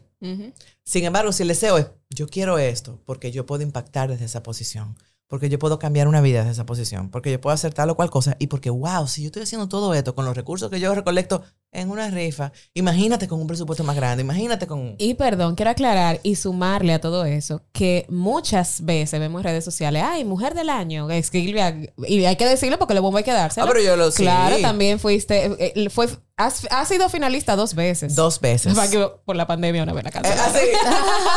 que yo no me di a Chelín. Me quedé con la ropa Pero comprada. cónchale, fuiste, pero la gente nada más ve eso en los periódicos y no se da cuenta el trabajazo que hay detrás. Porque yo que he podido Sí. eh, eh, participar y ayudarte en, en las rifas en años anteriores, es un trabajo. y yo lo seguí haciendo. Y eso es reunión para aquí, reunión para allá, que sí, esto. Yo me acuerdo que durante muchísimos años y todavía, la sala de tu casa es el almacén donde llegaban todas las donaciones. Sí, ya tuve que no hacer había, que mover la silla para no comer. Porque Sí, claro, porque tuve ahí que- había de tuve todo, silla que- de ruedas, de todo. Y la gente no ve eso, ni esas son cosas que tú subes a, la- a Instagram. Realmente no. Tal vez debería subirle un chin más. Pero, Claro. pero lo que pasa es que me. O sea, al final yo lo que Sí, quiero es volvem- ayudar. volvemos a lo mismo. O sea, hay, hay tanto trabajo detrás que la gente no ve. No, totalmente. Y que no se muestra y que lo que se muestra se hace con, la inten- con una intención detrás de ayudar, de mostrar, de informar, de educar, que, que de verdad yo, mira, muchas cosas en las redes sociales y tú y yo, tú, tú sabes que si pudiéramos criar un búnker lo hacemos, pero si algo yo le Pues, agradezco. puede- tú puedes ir a. Ella puede ir al búnker. Tú tienes permiso de ir a nuestra Si algo positivo tienen las redes sociales también es que apoyan, apoyan a que el mensaje Sí. se difunda. Sí. Realmente han funcionado para algo positivo, realmente existen para algo positivo porque multiplican el mensaje. Yo entiendo y que la- llega a otros Yo- horizontes y traspasa Claro que sí. fronteras. Y- Eso siempre es un tema que yo he tenido con mi esposo, porque él es también de los que le gusta hacer sin decir, sin, Sin nada. decir. Y, y yo le digo, ¿tú sabes qué? Yo estoy de acuerdo con decir, pero no, obviamente, con el objetivo de uno enaltecerse, ni mucho menos, sino porque hay, eh, o sea, lo que más se comparte son las malas noticias. Vamos a compartir la buena también. Sí, a ver si yo puse, no una story una vez de que habían unos gemelitos que habían nacido. Me acuerdo, sí. Yo puse una, una historia, yo no lo volví a repetir. Yo dije, una historia, el que la vea, que me mande. A mí se me llenó la casa de donación y gente todavía mandándome de Santiago y Metropac y qué sé yo. Bellísimo. Óyeme, y, y tuve que subir la foto porque la gente también tiene que ver que yo fui lo, que yo lo Claro, llevar, todo lo que mandaron lo a claro. Y claro. fue como que me tiro esta foto, no me la tiro. Ajá, eso era, eso era, eso es el día a día. Vamos a pensar en. Silvia, vamos a pensar en Silvia, que la gente sepa Sí. que su donación llegó. No, cuando a mí me dan algo, yo sí lo publico porque digo, wow, esto me lo dieron. Claro. Ahora, muchas veces cuando uno, cuando es uno que lo recolecta, te quedas yo cada vez, y sobre todo porque ya ese es el día a día de la fundación. O sea, eh, ya ayer donamos unas barras, antes de ayer donamos una silla de ruedas. Cada cosa no se, no, no la publicamos porque Claro. también tú vas a cansar. O sea, tiene que tener una finalidad de educar. Las redes sociales, como tú dices, son la historia del cuchillo. Es para lo que tú lo usas. Sí pueden ser asesinas, como lo puede ser un cuchillo, Totalmente. pero sí pueden ser útiles para cortar el pan y para echarle mantequilla. O sea. Todo es el uso que tú le des. Si tú la usas para lastimar, para hostigar, para hacer bullying, para, el, para todo este cyber acoso, claro que no son buenas. Son herramientas. Son ¿Para qué tú usas herramientas. las herramientas? ¿Para bien o para mal? Pero son tiene- herramientas, pero, pero- están ahí y son funcionales. para bien o para mal. No, exacto. Ni son 100% malas, ni son 100% buenas. Y gracias a las redes sociales, bueno, de hecho, el, el espacio donde funciona la, opera- la, la fundación, gracias a las redes sociales, o sea, yo me Ah, cansé claro, de claro. pedir ayuda al que era el otro gobierno y dije, yo no puedo seguir esperando. Y yo volteé mi teléfono, hice un... O sea, nada O sea, de... para que la gente ponga en contexto, a Silvia le, le dieron o te... Me te- cedieron un te espacio. cedieron un espacio en la parte de atrás del Darío Contreras, la parte Ajá. vieja del Darío Contreras, ¿verdad? Sí. Eh, y estaba, era, eso era como un almacén, tenía ratón y de todo. Y Silvia dijo, mira, ¿tú sabes qué? Vamos a decirle a la gente que nos ayude. Y así, tú ibas tú iba cada rato y decías, miren, esto está lleno de caja, ¿quién me ayuda a pintar? ¿Quién Yo me ayuda hice un, esto?" un, eh, eh, un live, o sea, una... En Facebook. En Facebook, ni siquiera en Instagram. Yo volteé el coso. Miren, aquí estamos, qué sé yo, que miren cómo está esto. ¿Quién me- Y le- mi teléfono se explotó. O sea, en cuestión de tres semanas, nosotros hicimos una remodelación de 600 mil pesos. Wow.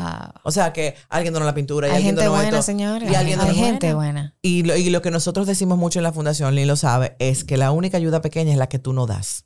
Si tú, hay gente que no ayuda porque piensa, yo tengo dos muchachos, yo estoy recién parida, yo no puedo, yo, O yo no ni- tengo cuarto. yo ni con yo puedo. Pero de tal vez tú puedes 100 pesos. Y esos 100 pesos pueden ser pasajes de la que no puede llegar. Entonces, O tal vez tu talento ayuda con algo. Claro. Hoteleche hizo un mural bellísimo. Hoteleche nos regaló un mural hermoso. De repente tú eres buena fotógrafa y se necesita fotógrafo. De Pero repente déjame decirte tú, algo. tú- tú tienes un carro y nada más tú tienes decir- gasolina y tú puedes Déjame transportar decirte algo. cosas. El sacar el tiempo es más difícil que dar dinero. Dar Es- dinero es lo más fácil. Tú Esa es la parte más cómoda. No que, no, lo- no, que no, lo, no lo agradecemos cuando nos donan dinero, pero dar dinero es lo más fácil que hay. O sea, más difícil es tú sacar tu mañana y tú decir, yo voy a ir a esto, yo voy a ir a la fiesta. de- Siempre le hacemos una fiesta de Navidad a los niños. O sea, eh, y de hecho los mozos son los hijos de mis amigas porque yo quiero sembrar esa cultura de que, de que la caridad sea un estilo de vida, de que no sea de que, "Ay, yo hice esto un día y yo soy buena. No. Si tú tienes más que el otro, es tu responsabilidad. Ayuda un po- y si tú ayudas un poquito, pero lo haces siempre, vale más que ayudar una sola vez en tu vida. Y no es un lo millón. mismo tú ayudar desde la comodidad de tu casa, de tu cuatro paredes y tu aire y tu Netflix. Y, y de verdad, suena feo, pero lo tengo que decir. Es la realidad. A tú ir a ver la realidad de esa... Porque tú vas a ver Claro. exactamente a quién tú estás ayudando te y cómo le estás te ayudando. toca y, y es mucho más satisfactorio. Y hashtag, el hashtag que, que también yo utilizo, ayudar de seguidilla. Literalmente. Cuando Claro tú que sí. vas, cuando tú ves eso, tú quieres volver porque tú dices, ¿qué más yo puedo hacer? ¿Qué, qué más? Tú conectas. Porque te, Claro. y, y te cuesta muy poco. Y te sensibiliza. O sea, con más. todo y que te cuesta, te cuesta tan poco. O sea, tú te quedas con, eso, con ese tema de las sillas de ruedas. ¿Tú te acuerdas del cuento de la niña que no tenía la pierna? Hubo una niña que tuvo un accidente. O sea, con dos años se le soltó a la mamá, se la llevó a un carro público de encuentro. Entonces, ella no tenía una piernita y era sobre un palito de escoba que estaba caminando. Precisamente porque nuestro país es tan limitado de lugares. El, al mismo lugar que va ella a buscar su prótesis, es al mismo lugar que yo llevaba a mi hijo a buscar los aparatos con los que él dormía. Entonces yo estoy ahí esperando con el papá y eh, son experiencias que te hacen muy humilde porque yo me quedaba, wow, aquí todos somos iguales. Aquí de verdad todos somos iguales. Padres que queremos echar para adelante a nuestros hijos. Aquí no tiene que ver que fulanita llegó en un Porsche y que la otra llegó en carro público. Aquí somos, qué experiencia tan igualadora, vamos a decirlo. Me acabo de inventar un adverbio. Entonces, eh, lo tal es que yo le preguntaba y él me decía que no, necesitamos, Chantel necesita la pierna, pero no hemos podido conseguir. Y él tenía su folder y yo me quedé, ¿cuánto cuesta? Pues yo no tenía idea de qué, qué cuesta una pierna. Ujú. 47 mil pesos. Y yo me quedé como... Me dio tanta impotencia porque me dijo, yo se lo he llevado a diputados, yo, yo lo he llevado al Congreso, yo lo he llevado a gente que yo conozco, a ver quién puede hacer esto. Y a mí me dio, o sea, fue que fue pique que me dio. Sí. Entonces yo dije, claro, ¿tú sabes qué? claro. Yo agarré mi WhatsApp y dije, yo tengo que tener 47 personas que cada uno quiera dar mil pesos. Porque nada más van a dar mil pesos. O sea, Así es. y agarré y, y- y hice un broadcast de eso. Y elegí la ta, ta, ta, ta, ta, ta. Miren, está pasando esto, soy yo. O sea, tú tienes la seguridad que te lo estoy diciendo yo. Claro, yo me claro. tiré mi foto con mi muchacha, esto no es un cuento que te están engañando ni nada de eso. Que también tenemos que quitarnos ese chip, que a veces nos ayudamos pensando que nos van a engañar. ¿Tú sabes qué? Sigue tú ayudando, que el que engañe, ese es su problema. Y ese es su karma y su consecuencia, lo que va a vivir. Claro. Tú ayúdate, porque te puede pasar que dejes de ayudar a quien sí lo necesita por temor a que a ti te engañen. ¿Qué te van a engañar con 100 pesos? Bueno, le, le, le escribí, no, a- no tengo más de 47 personas que estuvieron. Yo, se llamaba una pierna, de, eh, una pierna de Navidad para Chantel, que sonaba como, yo sé. Lo tal es que nos dieron, o sea, logré recaudar la pierna, el arreglo cosmético para que se le hicieran de su colorcito de piel, para que se viera normal. Eh, y arriba de eso, con lo que me sobró, le compré regalos de Navidad y le hicimos la cena navideña a la familia. Ay, qué bello, Dios mío. Entonces, eh, o sea, como que yo de repente me di cuenta que, y, y es trabajo, como tú bien decías, o sea, yo me quedé como, wow, cómo se transformó y se fue cambiando mi propósito de vida a esta vida donde yo veía los milagros a diario, donde yo vivía con los pelos parados, como que, wow, lo logramos, hicimos esto por esta niña. Y simplemente fue sacarle lo mejor al otro. O sea, esas personas que donaron tenían esa bondad adentro, pero tal vez no tenían el vehículo. Y queremos ser eso. O sea, ese vehículo de ayuda aquí. Tú no sabes qué tú vas a hacer con eso. Mira, ¿qué, qué reto sí tiene? Tiene el reto de que como, o sea, por no tener una pierna tú no te mueres. Y estoy siendo cruda. Y ahí hay problema, en el sentido de que si a ti te hablando un niño con cáncer, tú, tú me hablas ahora mismo de un niño con cáncer y yo te dejo esta billetera entera. Dime Claro. cuánto hay que dar. Pero como no mata, no le ha llamado la atención aún a nuestras autoridades, podemos decir, pero yo tengo esperanza de que sí ocurra en el futuro y que sí esté incluido en la seguridad social en el futuro y nosotros poder dedicarnos simplemente a dar información y a dar apoyo emocional, que también lo hacemos, y a dar orientación, porque también hay muchas personas que, que su seguro fuera, o sea, hay de todo. Hay gente que no tiene ni para comer y los ayudamos obviamente, pero hay gente que de repente sí tiene un, un nivel adquisitivo que pudiera hacerlo donde sea, pero pierde tiempo averiguando dónde ir, qué hacer. Es un camino que ya yo recorrí y me quedo, espérate, ¿de dónde tu seguro? ¿De tal sitio? El tuyo está en Miami, el tuyo está en tal sitio, porque ya yo no voy a decir nunca qué bueno que esto le pasó a mi hijo, porque eso es, eso es ser hipócrita. Pero sí digo y a boca llena, qué bueno que no fue para nada. Qué bueno que hay un propósito. Qué bueno que más de dos mil vidas han sido imp- impactadas. Sí. O sea, y ¿Y qué tú estás bueno. segura que 2000? Tal vez más. Pero lo que ¿Por pasa es que yo dije, como esto se queda para siempre, yo voy a decir, la, la última vez fue antes de la pandemia. O sea, dos mil mal contados, vamos a decir. Pero No, y probablemente no, más. no cuenta solamente a quienes se atendieron, cuenta a la familia. Eso, eso impactó Ay, a toda la claro familia. que sí. O sea, multiplica No, pero eso. eso que me acabo de decir que creo que sí, que son más. Son muchas Señores, más. y los médicos. Ayer me escribía la doctora Arroyo. Eh, esto es una doctora que nosotros enviamos fuera. Que ella no hubiera tenido la posibilidad de hacerlo. Y mira si la pegamos. La tipa hasta, recibi- hasta o sea, tuvo dos Ay. años. haciendo- ella me escribió que de hecho va a salir, eh, cuando salga este podcast, ya va a haber sido publicado. O sea que vayan a arroba pasitosdealegría.rd. Ella escribió un testimonio como la beca de la, de la fundación de Pasitos de Alegría le abrió el mundo. Y al final, ¿dónde está ella? Aquí en el Cibao. Y ahora en el Cibao se puede atender Piequi Novaro. ¡Eh! Excelente. Qué bien. Me alegro Qué muchísimo. maravilloso. Pero yo quisiera saber hasta eh, la situación actual de Park, porque ya las personas que no, que no conocían esta historia y, y empezaste contando todo Ok. esto, ¿cómo está Park? Bello, precioso, enorme, grande. Es un, es un niño grande. El motor de todo esto. Me dijo ayer, me dijo ayer, mami, en este curso ya dan notas. Porque tú sabes que primero, segundo y tercero dan eh, logrado, Logrado, no logrado. Él dice, ahora dan A y B y C. Y yo nada me veo en el carro y a mí se me, a mí se me estaban dando los ojos. y, yo dije, y yo doy ahora ciencias naturales. Y yo, ah, mi hijo es grande, mi hijo, mi hijo toma ciencias naturales. Geometría. Y yo, ay, Dios mío. Ya yo, yo, y yo a punto de escribir al, al, al colegio, el compás tiene que tener la punta de metal. No pudo ser uno de plástico porque, madre, yo todo lo veo como madre. La que, la que decía, ¿tú sabes lo que yo decía? Que las mujeres que solamente se dedicaban a sus hijos eso mismo. No, yo, a mí no me, a mí me falta vida para pedirle perdón a Dios por eso, porque lo más difícil, trabajar es fácil. Esto es una vacaciones, venir para acá. cuando tú trabajas te pagan. Y tienes Tú vacaciones. tienes, tú tienes 15 y 30 en la oficina. Aquí no, aquí son 24 horas. Y tiene Desde horario. que tú abres Tú los eres ojos cocinera, hasta tú que eres tú seas veterinaria, tú, tú eres de todo. Te enfermera, ¿qué Y a tal? veces no puedes cerrar los Te ojos. pagan con besos y abrazos. A veces, a veces sí con un reguerito, una rabietica, pero te pagan con besos y abrazos. Usualmente. Y en la adolescencia te miran los ojos. Ajá. Y te dicen, y te dicen, tú no me entiendes. Tú no me- y yo, mira, mi hermano te salió de mí y yo lo entiendo. No, a mí, a mí me encanta. Yo me No, quedo. ahí es donde sale la famosa frase de cuando tú tengas hijos tú vas a entender. Ajá, Pero mira, exacto. Tanto literalmente. que nos dijeron una eso, pregunta. y ahora yo estoy, mira, que casi lo escupo de todo el tiempo. De, Mira, o sea, yo- hijos. Mira, en estos días tuve Yo que lo entendí todo. para la clase. todo. Claro que lo entendió. Yo llamé a mami para agradecerle por haberme llevado a la clase de inglés. Y decía, ¿y cómo tú podías? ¿Y qué clase de inglés? Había Clase menos de tapones. clase- Y yo, ¿y cómo te podías? Estoy harta de esta de homeschooling de inglés en mi casa.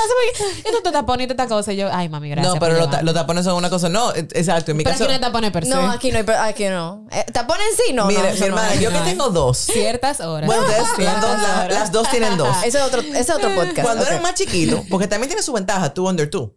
La misma clase, la misma Claro. esto, lo mismo otro. La misma habitación, todo. Ah, no, pero ahora tenemos 8 años y 10 años y tenemos intereses diferentes. Y a uno le gusta la bicicleta y al otro le gusta el fútbol. Y yo nada más decía, pero yo no estoy viendo ni siquiera cómo que yo voy a poder. Entonces yo dije, espérate, espérate. Vamos a ver que ayer yo estaba haciendo una matriz de impacto cruzado de cuáles eran las cosas que. Y digo que, que el inglés es obligado. O sea, que ese, ese no podemos quitarlo. Entonces yo cuando me di cuenta, ya la franca era, ¿dónde es que queda la academia? Y yo, Exacto. Mi amor, Y tú tú segura? Waze. La mejor escuela es la que te queda más De cerca. aquí se llega ¿Tú 20 estás seguro no, que no tú es. quieres hacer fútbol? Porque no es que a ti te guste tanto. Tú no quieres hacer natación. No, mami, yo quiero fútbol. De, pero tú estás seguro. Al ¿Qué final. tanto tú- te gusta? Silvia. No, espérate, ¿qué Qué tanto te gusta? ¿Qué tu- ¿Cuál es tu cosa favorita, de- Marco? Dime tu cosa favorita del fútbol. Oh, mami, el helado al final. Y yo, ah, Ah, vas para natación. no te preocupes que yo te espero con un helado al final. Yo voy a hacer una pregunta importante. Porque ya tú sabes que si nos quedamos aquí, son Hasta dos. son-. Hay que hacer parte uno y Sí, parte gallina. dos. Pero aparte de todas las partes, toda la parte física y todos los retos físicos con, con lo que tuviste que lidiar, tú también tuviste que lidiar con crianza. Con crianza real, con rabieta. con- Positiva. sí, sí. En el camino fuiste eh, aprendiendo y estudiando todo y, y todo, disciplina positiva. ¿Cómo fue el porque ciertamente tú dijiste, hay algunos casos que ya algunos meses, primer año, se puede haber corregido. Y tal vez el niño puede tener su memoria emotiva, pero no se acuerda exactamente lo que pasó. Tú se lo cuentas en foto. En tu caso ya son 10 años. ¿Cómo fue manejar ese proceso con tu hijo de ya, mami, qué es lo que está pasando? Yo te voy a, responder científicamente y luego espiritualmente. Científica, o sea, verdaderamente yo me esforcé en siempre crear su, auto- su autoestima, en mantener eh, esa positividad que tuve en las redes, era el triple en persona. O sea, si no teníamos que ir de viaje a algún sitio, yo buscaba dónde están los parques aquí, dónde están los museos, museo, dónde están las cosas. Y se lo hacía un viaje como que chulo, que él no, que él no sintiera el peso de todo lo que hacíamos también siempre, siempre era, cuando le tocó los yesos, tú te acuerdas que hubo una época que yo se lo compraba de color, yo lo pedía de fuera y le decía, Ajá. en vez de decirle, mi amor, hay que ponerte yeso, no, mi ¿de qué color tú lo quieres? Mira, tenemos de Spider-Man, tenemos de decir, ¿cómo lo vamos a hacer? Aunque yo me estuviera muriendo por dentro, porque yo decía, Ujú. es que él no, él no puede, yo estaba tan clara de que como madre yo era su referencia emocional. Yo decía, si él me ve a mí, me fui a un extremo, porque también uno puede ser humano y llorar, pero yo no quería eso. Yo, yo decía, él tiene, que, él tiene que estar fuerte, él tiene que verme a mí fuerte para él también ser fuerte. O sea, no hay de otra. Y espiritualmente te diré que cuando yo vi lo largo que se puso el proceso, literalmente yo dejé de orar por los pies de mi hijo y empecé a orar por su corazón. Y nada más le decía a Dios, guarda el corazón de mi hijo, guarda el corazón de mi hijo. O sea, yo no quería que él sintiera trauma, que él sintiera esto. Hace dos años, de hecho, lo llevé a una terapeuta, creo que tú lo recordarás. Le hice unas evaluaciones por dos días y la mujer me dijo, este niño no tiene un, una- ni la más mínima señal de trauma. O sea, que, vi- que incluso tenía una autoestima súper sana, que estaba súper bien. Y mi respuesta, por si yo lo dudaba, la recibí una noche. Yo, yo hago rituales sueños con mis hijos aún, le hace el cuento, el baño, vamos a hablar. O sea, a mí me gusta acostarlo. Todas las noches decimos por qué damos las gracias y tal. Y pueden ser cosas diferentes. Puede ser porque me pusieron tal cosa en la lonchera, como puede ser algo mi familia, o bien romántico, como Ujú. tipo Marco. Y estábamos así en la oscuridad y él estaba dando las gracias. Y yo, yo dije por qué yo daba las gracias. Y ese niño, que ha pasado más cirugías que años de vida, que ha tenido que aprender a caminar de cero diez veces, dijo, y gracias papá Dios, porque a mí nunca me ha pasado nada malo en mi vida. ¿Qué más quiero una madre? O sea, yo, yo me quedé menos mal que aquí estamos cura. Porque ya, yo, yo estaba con los ojos. O sea, ya yo obviamente me puse a llorar y no me quedé, Dios mío, gracias. O sea, él no percibía. Recientemente, de hecho, le contamos, le estábamos contando los yesos y él me decía, mami, pero es que yo de verdad no me acuerdo. Y yo, tú te quitabas los yesos, todo hacía, y ya es un chiste. Ya le dice, cuenta, ah, el cuento otra vez, mami, de lo que yo hacía. O sea, sí, él se quitaba los yes. él riéndose y, y yo, no- entonces ya que él lo ve como algo de risa, entonces yo también se lo dramatizo y le digo, y yo llegaba a la cuna y decía, ¡ah! Y ellos se mueren de la risa cuando yo hago el ah, pero Él te sanó a ti. No, no imagínate, es mutuo esto. Y yo decía, yo decía, Dios mío, yo no lo puedo creer. Yo quisiera decir, yo hice esto, yo hice lo otro. De hecho, en Estados Unidos la última vez que fuimos nos preguntaron, ¿qué ustedes hicieron? Porque hay niños con la misma condición y pierden tiempo en el coping center porque el niño está muy traumatizado, muy hipertratado. Tiene síndrome de bata blanca, que es cuando no pueden ver un médico porque ya han sido tan tocados que no pueden ver un médico. Sin embargo, también porque existe la confianza y sé que estas preguntas, por más que yo no la quiera hacer, créanme que yo no la quiero hacer. Yo tengo miedo, ¿qué es lo que yo voy a decir? Pero es que de yo sé, yo sé que tienen, que, que tienen un propósito, porque sé que del otro lado de estos micrófonos hay madres que están escuchando, tienen que estar dando gritos, porque yo estaría dando gritos. Pero, Yo me estoy aguantando hace rato. sí, sí, aquí estamos. Pero, Ceni ha sido muy fuerte. porque conozco a Silvia, sé, eh, ustedes ven en las redes sociales y eso es lo que ella es, es una persona muy positiva, una persona muy empática, una persona que se quita lo que tiene literalmente, yo creo que para roparte a ti, porque quiere ayudar al prójimo, pero también sé que eso vino con una carga personal un poco fuerte. También eh, recientemente fuiste diagnosticada con algo que se llama el síndrome de Estrés postraumático. Sí, y del desgaste del cuidador, Y que es desgaste cuando una persona se da tanto a la persona que está cuidando, que se desgasta física y emocionalmente, ella. Eh, no, no vamos a entrar mucho en, en todo tu proceso, Te le pero... iba a decir porque tú crees me rajo da No, grito. no, no, no, pero quiero que preguntarte, ¿hubieses buscado ayuda antes? Sí. ¿O entiendes, mira, tú sabes qué? Sí. Sí, Yo tenía sí, que sí, ser fuerte en ese momento y lo mejor que pude fue armarme mi caparazón por fuera. Yo tenía que ser fuerte, pero yo descuidé mi autocuidado. O sea, Exacto. yo me, yo me enfoqué tanto porque, oye, me es muy difícil. Aquí podemos sentarnos a hablar, pero de verdad, y siento la empatía de parte de ambas. Tú que, que me quieres, puedes haber sufrido eh, conmigo. ¿Por qué te importa? Por, yo te importo. Tú por ser madre y tal vez por verme de referencia, también tú dices, wow, yo quisiera que esto no estuviera pasando o tal. Pero de- literalmente, hasta que a ti no te pasa, hasta hasta que a ti no te haga un diagnóstico de un hijo tuyo, tú no entiendes. Es que ni, no te da ni sueño, ni hambre, ni nada. Señores, uno de los dolores más grandes que yo tengo es que cuando pasó todo esto, cuando, cuando estábamos en el, fogar, en el fogarate del asunto, con mi tamaño, que soy bastante alta, yo estaba pesando 130 libras. Y Wow. todo el mundo me decía, pero tú te linda. Tú, como queriéndome ay, decir, ay, ay. Tú no puedes estar sufriendo mucho porque usted es muy bien. Y, yo y eso te da un mensaje de, ah, pues entonces yo me tengo que ver mal para que tú te des cuenta que yo, que yo tengo el corazón roto, que yo me siento muy mal. Y entonces yo también bromeando le decía, no te recomiendo la dieta. Porque la dieta era el sufrimiento que yo estaba pasando con mi hijo. O sea, tú lo puedes decir de una de, ay, qué, bendición, te pudiste ir fuera. Sí, qué bendición. Pero yo te cambio, no tener que hacerlo y quedarme sola, separada de mi otro Eh, hijo. Un mes en un mes fue a Iowa y tú tenías un bebé de ocho meses, Yo tuve que destetar por separación. literalmente. Yo tuve que destetar por separación. O sea, sin, sin yo quererlo y verme. Y una lacta, una, ah, tenía un año el niño. Ujú. O sea, yo llegué al año y yo llegué al año porque me tuve que separar físicamente de mi bebé. Ujú. No porque yo quería. Pero entonces, ¿qué le decía al otro bebé? Ah, mira, tú quédate así porque a mí me daba pena dejar al otro. No, O sea, imagínate. si algo yo hiciera diferente es que yo hubiese buscado ayuda psicológica desde el principio. Eso no me iba a hacer menos. Es como que todo en la maternidad tan maravillosa, pero ¿cómo Es nos ese debería ser el médico de cabecera. Ujú. Literal, no, ya lo es. Ya en mi Lo casa, es. se- eh, pues mira, ya la Te sientes mal, va para atrás. Y, Pero es lo de- y es de lo que más uno sufre constantemente. Loca, pero Más lo peor del caso que- es que yo soy una bandera de la terapia. Y Lynn lo sabe. Lynn el día que incluso le agradezco mucho que me hizo darme cuenta, aquí algo está mal. Dijo, esto es lo que tú y yo hablamos, de gente, pero ahora es de tú. O sea, ahora de ti. Porque nosotros decimos, no, fulanita tiene que ir a terapia, eso no es normal, está sí. traumatizada. Vamos a, llamar, vamos a llamar a fulano. O sea, literalmente estábamos hablando de una amiga que veíamos en redes como un comportamiento extraño y que vamos a llamarla. Que Ella sí. necesita Y después ella me dijo, mira, antes de, de entrar a una reunión de trabajo, mira, yo te tengo que contar esto y esto y yo.